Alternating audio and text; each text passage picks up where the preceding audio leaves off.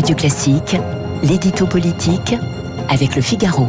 8h12 sur l'antenne de Radio Classique, l'édito politique avec Arthur Berda. Bonjour Arthur. Bonjour Renaud. Vous nous parlez ce matin politique bien sûr, mais aussi football. Oui, et promis, ce choix n'est pas uniquement motivé par le fait qu'il s'agisse là de mes deux passions, mais plutôt parce que ces deux mondes poreux et perméables se chevauchent souvent et se percutent parfois, comme cela promet d'être le cas demain soir à l'occasion de la finale de la Coupe de France entre le FC Nantes et le Toulouse FC, une rencontre qui se déroulera dans l'ambiance survoltée d'un stade de France à guichet fermé, autrement dit devant quelques 78 000 personnes, un public chauffé à blanc pour soutenir les deux équipes, mais pas que. Plusieurs sources au sein de l'exécutif s'inquiètent de l'accueil qui sera réservé à Emmanuel Macron, dont la venue a été confirmée hier soir, même si, sauf surprise de dernière minute, le président aurait, selon l'AFP, renoncé à l'idée de se rendre sur la pelouse pour saluer les joueurs et donner le coup d'envoi symbolique du match, tradition à laquelle il se pliait pourtant avec gourmandise durant son premier mandat, mais tradition à laquelle François Hollande avait lui aussi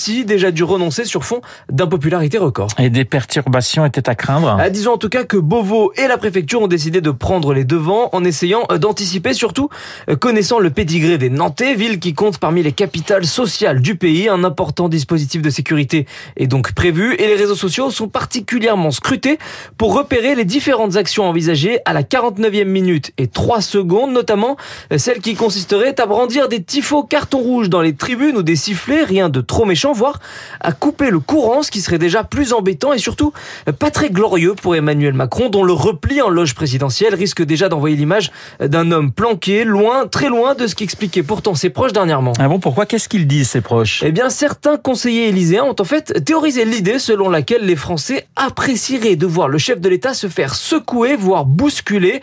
Nous ne sommes plus dans le président thaumaturge que certains louaient durant le premier quinquennat, imaginant que sa seule présence suffisait à réchauffer les cœurs de ses compatriotes. Non, désormais, le pays aurait donc besoin de voir les plaies et les cicatrices de ce gendre idéal surdoué, perçu par beaucoup comme hautain, arrogant et déconnecté à la fois, surtout depuis la crise des retraites, d'où sa volonté revendiquée de retourner au contact, sans toutefois se jeter dans la gueule du loup non plus. Donc, en gros, Emmanuel Macron veut bien aller se frotter au terrain, mais pas encore ceux de football. L'édito politique signé Arthur Berda. Tout de suite, un moment à part, le témoignage, les mots de Robert Badinter sur notre Interview que nous avons réalisée il y a quelques heures chez lui, dans son bureau parisien. Robert Badinter sur Radio Classique.